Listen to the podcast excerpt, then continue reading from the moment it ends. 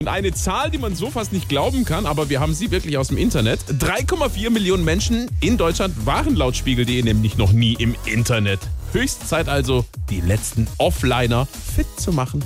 So, dann legen wir mal los. Ich bin Webmaster Max und wer bist du? Ich bin der Olli und ich war noch nie im Internet. Kein Problem, da bist du gleich sowas von drin.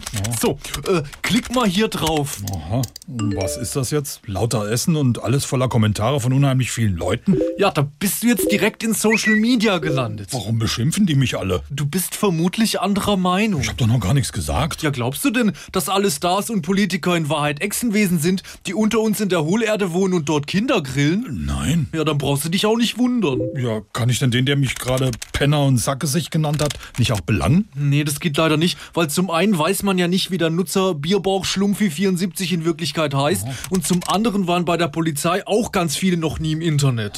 Klick mal weiter. Oh, und wieso bin ich jetzt hier auf dieser Schmuddelseite gelandet? Ja, das gehört zum Internet einfach dazu. Was ist es, wenn ich jetzt ein Kind wäre? Drum ist ja hier auch eine sichere Abfrage, wo man ehrlich anklicken kann, ob man schon 18 ist. Klick mal da drauf. Ach, je, was ist das denn? Das ist eine Shoppingseite. Das ist super, weil da ist immer alles günstiger als im Geschäft.